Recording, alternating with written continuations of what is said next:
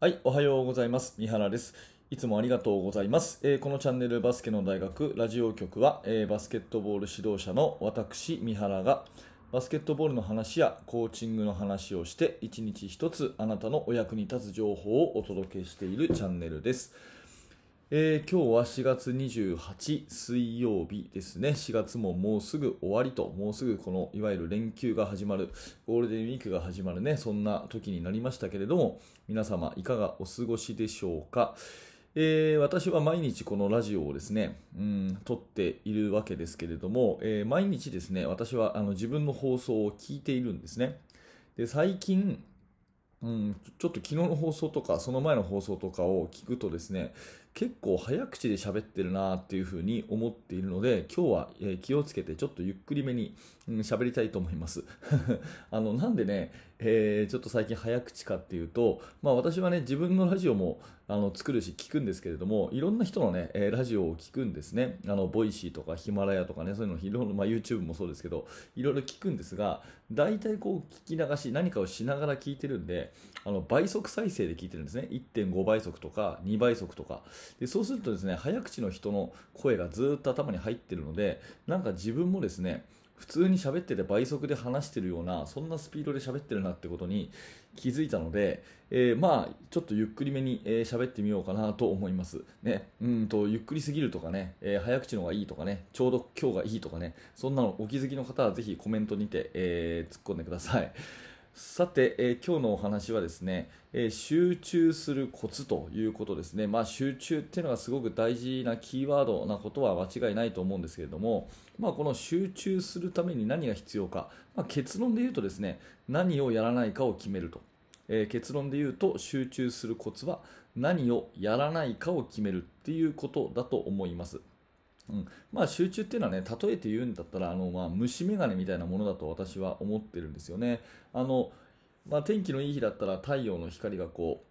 う、ねえーいろんなところにこう注がれてるわけですけれども、それっていうのはこう、まあ、分散してる、集中してないですよね。でそれを虫眼鏡でですねあの昔の小学校の理科の授業とかで、まあ、やりませんでした。あの虫眼鏡とかでこう光を一点集中させるわけですよ。そうするとねあの紙にもこう髪が焦げて穴が開くようなそういう強い光に変わると、まあ、あれがまさに集中だと思うんですね。いろんなところにエネルギーとかはあるんだけれどもそれを一点にこう集中するっていうのは、えーああいう虫眼鏡で光を集めるようなものだと思います。でねバスケットボールの世界でじゃあ集中するためのコツっていうとですねやっぱりあれもこれも頑張ろうとしすぎないっていうところが一番のポイントかなっていうふうに思っています。でこれはもう目の前のプレーに、まあ、よく選手にねコーチが集中しなさいって言うという話というよりはチーム作りについて何をこう一番メインに置くかっていうそういう指導者目線の話だと思って聞いていただきたいと思うんですね。まあ、あのすごく分かりやすいいい例がですねあの昔強かったあの秋田県の能代工業高校だと思うんですね、私はもう小さい頃から能代工業のファンで、えー自分の同世代だとね田臥勇太さんとかが同世代でめちゃくちゃ強かった時があの自分が高校生だった時なんですけれども、もう能代工業のね、えーバスケットボールをあのよく見ていらっしゃった方はご存知だと思うんですが、あれがまさに本当集中力のあの強さ。徹底の強さみたいなところがあるじゃないですか、ね、マンツーマンはやらない、えーゾーンプレスしかやらないと、ねえー速攻しかやらない、ね、速い攻めしかやらない、ね、なんかこう緻密なセットプレーとかないですよね、本当にこうセットプレーはやらない、ね、こういうこと、特に複雑なスクリーンプレーはやらない、マンツーマンディフェンスはやらない、でこれで勝負っていうような、すごく典型的な例だと思うんですね。でこの戦術が、まあ多分ね批判的に見た人もいたと思うんですけれども、ね、ずっとゾーンなんてどうどうなんだとかですね、えーまあ、能代の選手が、ねえー特徴が強すぎて癖が強すぎて選抜チームだと使えないとかですね、まあ、私もあの、まあ、自分自身はですね、まあ、あの関係者ではないんですけれども、えー自分の例えば大学の先輩後輩とかに能代工業の方いっぱいいたのでいろんな方のお話聞いてるんですが、まあ、そういうねやっぱり批判もあったそうなんですけれどもやっぱりそれでもですね、えーしっかり一つのものに集中して貫き通して結果を出すっていうすごくすごくいい例だと思うんですね。うんでえーまあ、最近だとアメリカの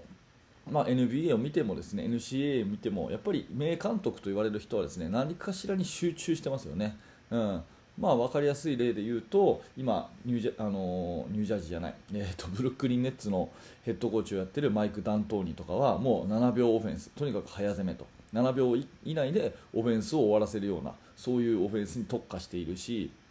ね。えー、まあ、このチームだったらこうとかねこのコーチだったら例えばゾーンディフェンスが得意とかそういうのあるじゃないですか。もうあれがまさに集中だと思うんですね、うん、だからチーム作りの中でですねそれは確かに理想としてはねえー、ハーフコートオフェンスもできた方がいいし速攻もできた方がいい。ディフェンスもできた方がいいしオフェンスもできた方がいいし。何何でもかんでもこうできた方がいいは理想なんですけども理想は理想でやっぱり私たちに与えられている時間っていうのは有限だしエネルギーっていうのは有限だしできることっていうのは無限ではないというところに立ち返ってですね何に集中するか要は何をやらないかを決めるっていうことこれすっごい大事だと思います。で私もこんな風に喋ってますけどじゃあできてるかっていうとなかなかできてないのが実情でですね、えー、やっぱりその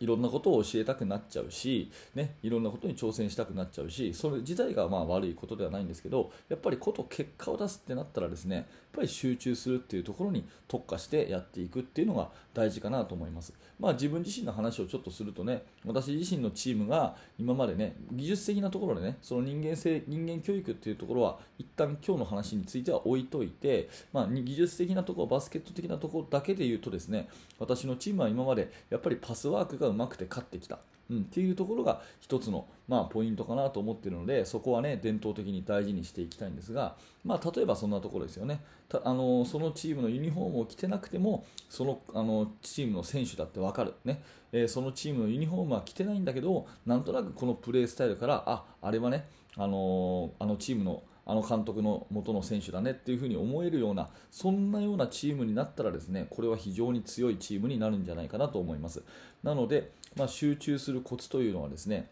何かに絞る。で何をやらないかを決めると。捨てるものを捨てるということをしていくとあのすごくですね、えー、選手に迷いもなくなるしコーチに迷いもなくなるしやるべきことが明確になって、えー、いい成果が出るんじゃないかなというふうに思います。えー、まあ例えて言うならあのボーリングのヘッドピンみたいなもんですよね。ボーリングって10本のピンが並んでますけど、あれ一番重要なのってどれですかね？絶対一番手前の1番ピンだと私は思うんですよね。だからボーリング、まあ私もそんなボーリングやったことあるわけじゃないですけども、とにかくど真ん中を狙ってね、1番ピンをガーンと倒せば、あとは惰性で、えー、うまくいけば10本倒れるみたいなものがですね、まあそれが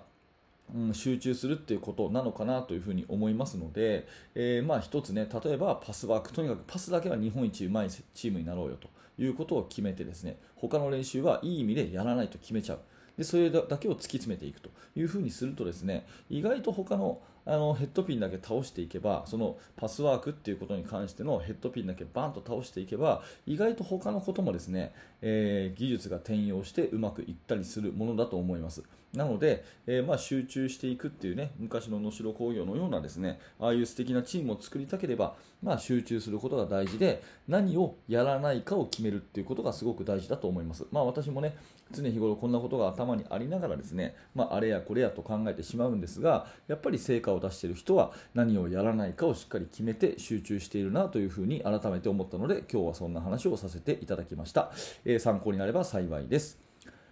はい、ありがとうございました。なんか、あの、は、喋ってみるとですね、